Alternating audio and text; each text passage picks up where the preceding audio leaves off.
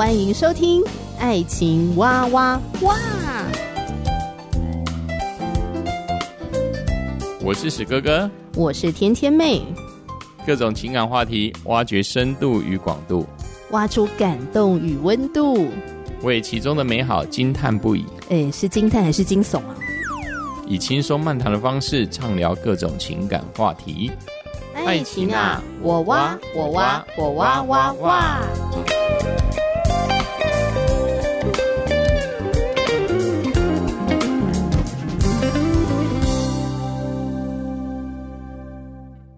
我是天天妹，今天史哥哥不在，我自己来当家，所以就邀请我的好姐妹呢来聊聊她的情感故事。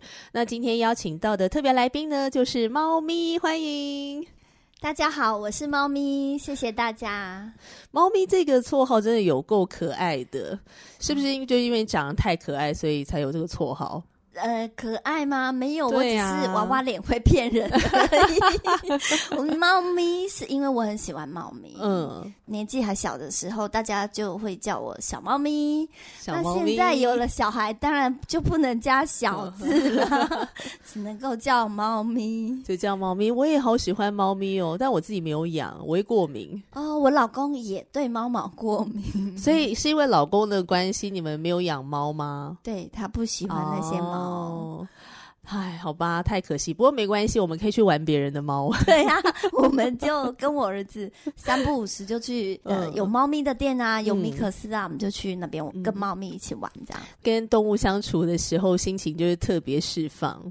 然后我觉得也要特别感谢猫咪愿意接受我的访问，嗯、虽然我们也认识了还蛮长一段时间啊，也在同一个教会啊一起聚会过。对，那呃，我觉得很多时候要邀请一个人来上我的节目，然后要。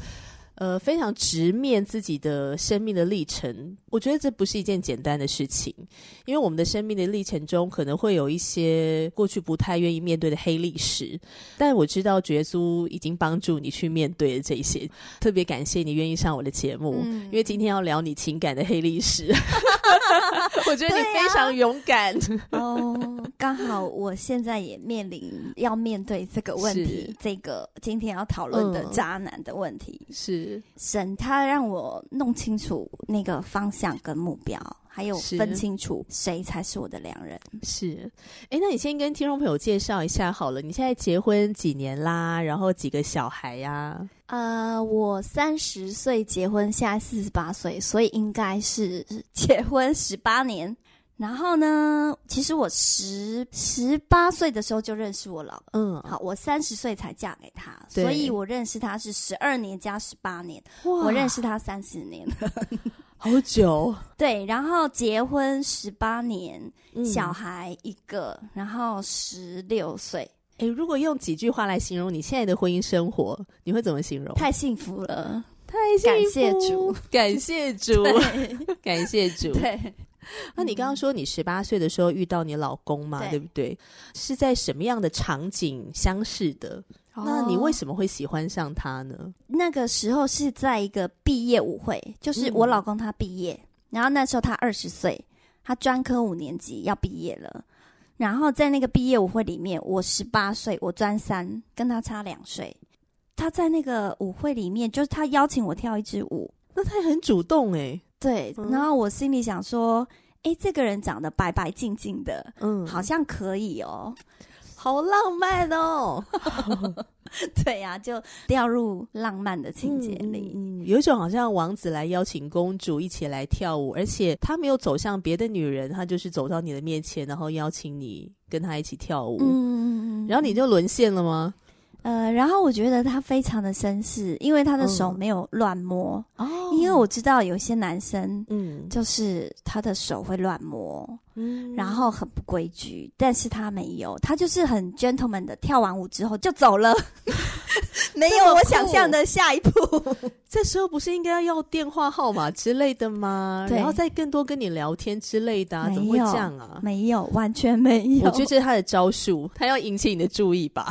也是有这个可能，我不知道，没有问过他，所以他就是酷酷的、酷酷的一个男孩。嗯，不说话，结果反而吸引到你。对，因为他很内向，其实是他的朋友帮助他的。嗯、他的朋友透过我的室友，所以是我的室友来跟我讲。这个人想要跟我出去出游，或者是认识，或者是交往，嗯，所以他是透过别人辗转。那你还记得你们的第一次约会吗？他第一次就是开着一部白色的车子，二十岁，他又都不讲话，然后他的侧脸我看起来好酷、好帅的时候，我就一见钟情，爱上了他。为什么你喜欢这样的男生啊？酷酷的。因为我是一个很热情、很聒噪的人，所以他的安静吸引了我，跟我完全不一样。嗯，谈恋爱的时候，你是能够勇敢在他面前做自己的吗？没有办法。可是你刚刚不是说你蛮聒噪的吗？所以那你在他面前都表现很安静。对。那这样怎么聊天？他那么安静，然后你也安静，我们完全没有聊天。你说对了，好吧？只要他陪在我的身边，我就会有一个安全感。嗯、那我就会像小女人一样的在他旁边。嗯，那那就算他不说什么，就算他不了解我，我也都没有关系。嗯，因为我就是很喜欢他。那你觉得没有办法在他面前做自己的原因是什么？我害怕失去他，就是我一旦跟他抱怨我心里真实的想法，我怕他会离开我。嗯嗯嗯。所以你觉得你在他面前的表现，跟你真实的自己，你觉得有什么差别？很大不一样。当结婚之后，他这样跟我讲，他说：“我从来不知道你是这样的人。”他说他被我骗了。然后我说：“没有，我从头到尾都是这样的人。”我一直觉得我自己没有变，然后现在回想起来，其实我是把它隐藏住，嗯，把真实的自我隐藏住，是因为太爱他，怕失去他，所以其实我在我们家是一个凶巴巴、恰北北的人。嗯、你想要怎么在他的面前变成一个小女人、小猫咪、小猫咪？对，很乖巧，是不是？对，我很听话，我们完全。我到三十岁结婚之前都没有跟他吵过任何一次架，都是顺着他吗？对，所以他会觉得他骗啦、啊。我从十八岁骗他到三十岁，那你也够厉害耶！你也可以隐藏那么久。不是，就是说我现在发现是隐藏，嗯，但我没有觉得我在隐藏我自己。其实，然后我发现我是因为。太爱他了，嗯、所以我把我自己的真实的想法藏起来，嗯、不让他知道。我心里一直在抱怨他，嗯、但是我又不敢告诉他，嗯，因为告诉他，他说不定就走了，嗯，他不想要这样的我。嗯、那因为我知道他喜欢的是一个乖乖听话的小女人，所以我就做他的小女人。我就没有显现出 我的张牙舞爪跟我的凶狠。是，哎，等一下，所以这是很自然的哦，是不是我刻意隐瞒，是自然而然。我在待在他身边，我就变成这样的人，想要讨好他，是不是？对，要讨好他。嗯嗯嗯后来男朋友去当兵了嘛？哈，对，哦，就是当时我的老公，对，那还只是男朋友。他后来去服兵役了，对。当时那个年代又没有手机啊，联络什么的，各方面都很不方便，而且可能兵期也比较长嘛，对不对？空窗的一种感觉，你觉得诱惑会不会来找你？当然会啊，很多。我觉得你异性缘应该蛮好的，非常好，非非常好。那些男人怎么样前仆后继，像那个什么狂风浪蝶，他们怎么样来诱惑你？就是我都跟他们说，我有一个很要好的男朋友在马祖当兵，嗯，我就是踩定了我有男朋友，结果他们还来追。对，如果你真的要追我的话，那抱歉，我就是有一个我很爱的男朋友。嗯，如果你要跟我在一起，那你就得接受我有男朋友这件事情，就你就要接受你的身份是小王哦。那他们也可以接受，可以。那当时候你有没有曾经陷入一种挣扎过？就是啊，已经有一个男朋友了，虽然男朋友不在，嗯、可是面对这个诱惑来时候，你可不可以多分享一下那种挣扎是什么？挣扎、哦，对，因为我相信，可能也有蛮多的人会面临这个挣扎，只是有些人敢做，啊、有的人不敢做而已。对，我就是那个敢做的人，因为我跟他交往三四个月之后，他就去当兵了。然后他去当兵的时候，我就在学校，嗯、我还有两年才毕业。加上你刚刚讲的，我异性缘很好，追的人真的很多，就可以排队了，没有开玩笑的。所以他没有办法在身边陪伴我的时候，我心里也会寂寞，嗯，我也会孤单。我心里无助的时候，嗯、我真的要找一个人帮我的时候，我找不到人。那这些愿意做小王的人，就是我的备胎。嗯嗯嗯。当然这件事我是隐瞒我男朋友，他始终在不知道的状态下。只有这些小王他们全部都知道的状态下，所以我其实没有挣扎。嗯，因为我需要这些人。嗯嗯嗯。所以这些人就进入到我的生活当中。那后来正牌的男朋友正宫回来了之后，你有办法跟这些小王断干净吗？有啊，怎么可以那么厉害？因为他们从头到尾都知道我有一个要好的男朋友啊。然后你也从头到尾知道他们就是备胎，是，他们自己也知道自己是备胎。这些小王当中，没有一个人吸引你胜过你的正宫男朋友。没错，他们都没有打败他，没有。就、对，就是我在跟最后一个 分手的时候，是你知道我的心情是什么吗？我的心情是，终于把这个小王分开了，然后我终于可以回到正宫的旁边。嗯，因为正宫回来了，对，他当兵回来了，我就不需要他们了，哦、我就可以把他们踢走了。那正宫回来之后，正宫会不会发现呢、啊？有哦，最后一个的时候，他有发现，糟糕了。对呀，他他等一下，他他怎么发现自己被绿？他在我的抽屉里面找到一封别人给我的情书，然后那封情书应该是有说他追我啊，怎么样啊，什么之类的点点点，所以他心里就明白有人在追我，只是不知道追我的状况是什么。嗯，所以当他当兵放假回来的时候，我们聚在一起在我家的时候。他很生气，就转身离开了。所以事后我是打电话跟他解释清楚。那时候还不认识耶稣，嗯、所以就极尽可能的说谎啊、乱摆啊，反正就是要把他骗回来就是了。一定要把他哄回来，这样子。对哦，怎么样用甜言蜜语把他哄回来？所以他就被哄回来了。所以他回到你的身边，你们又开始很稳定的交往吗？交往之后，为什么进入到同居？呃，因为他当兵回来的时候，我就回高雄，嗯，所以我们还在分开。也就是说，他当兵一年十个月，我们再分开。接下来的分开是他当兵回了台北，嗯，我毕业两年之后，我回了高雄。OK，所以这个分开不是指分手，而是指远距离的交往吗？对，远距离的恋爱一直在远距离的恋爱。哇，那这对你来讲是很大的挑战呐？啊，因为你这么需要有一个人在你身边陪伴你。对，怎么样结束这个远距离？呃，我叛逆。你说因为对爸爸妈妈叛逆，对爸爸妈妈，因为他们想尽办法要阻止我跟我男朋友交往，他们是不喜欢他。嗯，因为我的男朋友就是我现在的老公，他非常的瘦小。他那个时候更瘦，他只有五十公斤。嗯、我爸爸常常说：“你想一个五十公斤的男生要怎么保护你呢？”哦，所以是从外表判断，觉得他太瘦弱了，不像个男人，是不是？对，像一个小孩一样。哦、他说：“小孩要照顾小孩。”对，因为你那时候是小猫咪嘛，你那时候也很可爱、啊。对啊，我那时候才二十岁啊，然后又很娇小。可是因为你太爱他了，所以你就不管爸爸妈妈的建议了。对，我那时候在航空公司工作，嗯、然后我根本就没有跟我的妈妈跟爸爸说，然后我就收拾我的行李，嗯，然后呢，我就跟我们航空公司柜台的专员，因为我们搭飞机很便宜嘛，十分之一的票去台北嘛，嗯，所以其实我常常飞台北去找我男朋友，我就说。我要去台北工作了，因为我们那时候要开立一个国际线，所以我要去开创国际线。那国际线的条件就是你要去桃园，你要长期居住在那里。嗯、所以我心里就打定说，我就要离家出走了，我没有要这个家。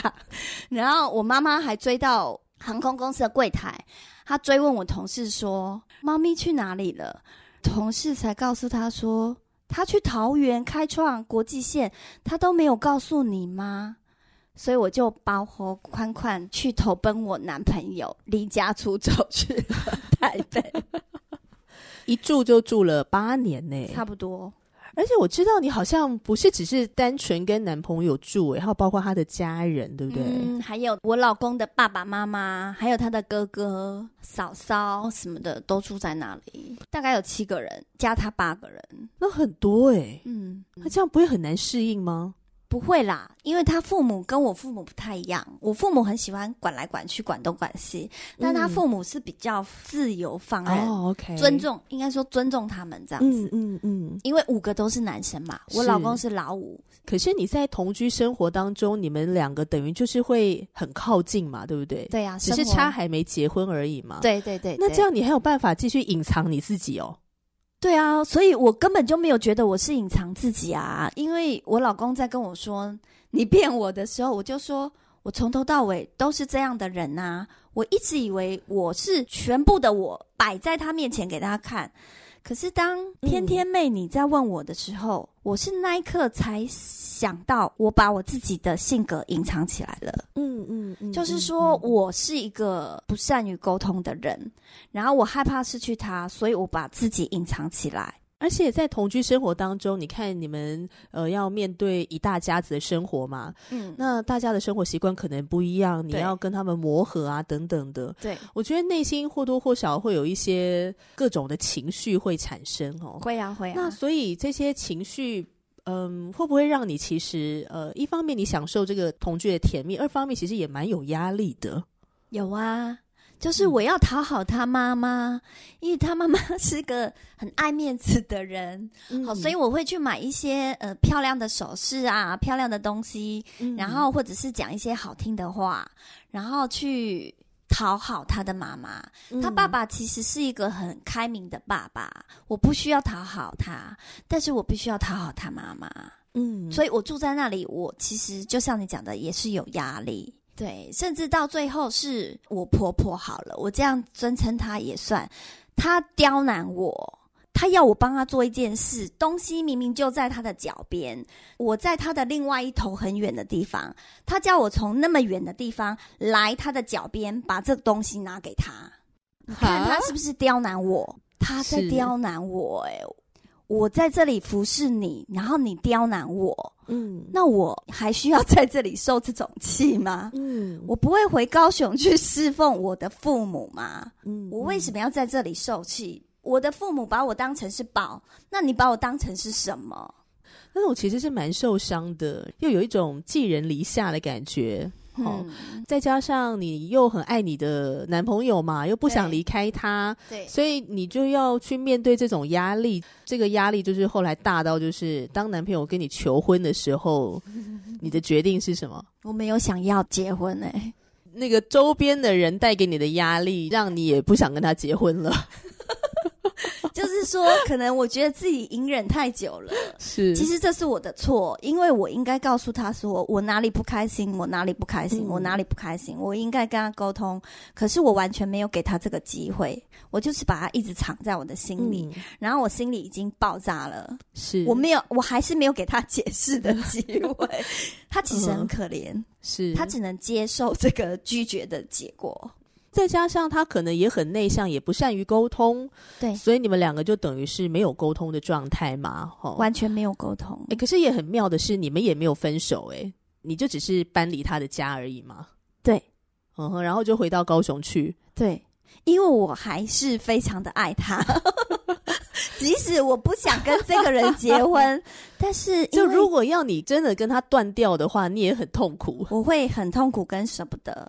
可是，当你去高雄，稍微跟男朋友分开了一段时间之后，天下第一大诱惑——情欲的试探又来了。没错，当我男朋友不在我身边的时候，诱惑就来了，魔鬼就来了，诱惑就来了。那你要不要谈一下这个诱惑是怎么样的？啊、呃，他是跟我男朋友，就是现在的老公，是一个截然不同的人，然后多才多艺。非常高大，跟我老公比起来，他很娇小，我老公很娇小，他非常高大，嗯，然后是我喜欢的那个型，嗯嗯，非常阳光，站在讲台上滔滔不绝。哦，这是一个很有领导魅力的男生吧？口才很好，对，很台面上的人物，是可以吸引所有人眼光的那种人。嗯嗯，然后他追你，嗯，这真的很大的一个诱惑，诶。对呀，而且他还是基督徒。哦，对，说到这个信仰，你是什么时候认识耶稣的？我是在那个台北跟我男朋友交往。八年的中间，我信耶稣的。嗯，OK，虽然那时候信耶稣，但其实还没有很认识真理嘛，完全不认识真理。对对，然后后来男朋友求婚失败嘛，所以你们又进入远距离的恋爱这样子。因为你回到高雄，结果诱惑来了，然后还是个基督徒弟兄。是，而且你那时候正宫男朋友他不是基督徒吗？他不是基督徒。然后你已经开始在认识耶稣了。对，我还那时候还是慕道友。嗯。这个基督徒弟兄来追你的时候，我心里就是认定他才是上帝为我预备的另外一个伴侣。那后来怎么发现他不是那个良人，原来是一个渣渣？你后来怎么发现的？因为爱他的人实在是太多了，所有教会的几乎都被他掳掠了。我们其实没有正式说要在一起，或者是不在一起，没有，我们就是那个默契。嗯、因为我们在服侍上帝的时候，默契非常的好，就是我一个眼神，嗯、他一个眼神，我们看对眼，他就知道我要干嘛，我就知道他要干嘛。我们要对这个新进来的人做什么事，嗯，全部都看一眼就知道。你想这种默契，然后平常聊天的时候，就是天南地北，东聊到西，西聊到南，嗯、非常的开心。嗯，完全跟我的老公是不一样。我跟我老公是完全不讲话、嗯、不聊天、不沟通。嗯，所以这是不是一个非常吸引我？我觉得是良人啊，是上帝要给我的良人啊，又是基督徒。所以怎么发现他渣呢？就是我们其实没有说好要在一起或不在一起，反正就是阴错阳差。然后好像是我，我台北的老公，因为我对台北的老公那段感情也毕竟十二年。以上了，所以我会有舍不得，因为太久了，我会放不掉。那其实我是在这两个人当中挣扎。嗯，当然，我爱这个人的心大过于我现在的老公。嗯，所以我最后选的是渣男。嗯，然后呢，但是我有一次去，就是回到台北。就是我决定好好跟我的老公讨论，就是我们的未来到底要不要在一起的时候，嗯，我觉得上帝很奇妙哎、欸，我一上台北，我们俩就复合了，我不知道为什么、哦、我们俩就复合了，可能是我舍不得，他也舍不得。其实这中间他也有去认识别人，因为我们确实分手了。嗯、我在高雄的时候，我坚持过很长一段时间，就是我在台北一样，跟我在二十岁的时候一样，就是那样。那样的渣女，我在台北有一个很要好的男朋友，哈，是全世界的人都知道了，全教会的人都知道我有个要好的男朋友在台北。然后，如果你要来追我，你就追，那我就这样子就被他追上，就被这个渣男追上了。对，然后呢，我回到台北跟我老公和好的时候，我回来的时候，我就拒绝了这个男生了。你怎么有办法拒绝他？因为这中间，他其实在我后面讲我的坏话哦。他就是知道我台北有一个男朋友，嗯，然后还跟他在一起。他认为我这样做很渣，嗯哼，好，我不纯洁还是什？Anyway，我不知道是什么。但是这些话是透过别人的口我听到的，嗯，因为我们没有说好要在一起，是那个时候他交往了另外一个女朋友。正式的女朋友，我跟她一直是台面下，嗯、没有人知道的。嗯嗯，嗯，我们的情感没有人知道，所以他也真的没资格指责你啊。这些话是我从他正宫女朋友口里听到的。嗯，嗯，就是他怎么批评论断我。对，所以你想我的心是怎样死了？嗯嗯嗯。所以他不但是这个正宫女朋友，他把教会所有的女人都吃了，每一个换。甚至是已经结婚的女生，嗯、他都吃掉了。他太夸张了。不过，他也跟我有承认说，他伤害了很多的女生。嗯嗯，嗯就是他有悔改啦。嗯、他现在有悔改啦。OK，所以他就让你彻底的心碎。嗯，男朋友那时候他知道这个渣男的存在吗？不知道。我回去跟他复合的时候，他完全不知道这个人的存在，也不晓得有这段情感。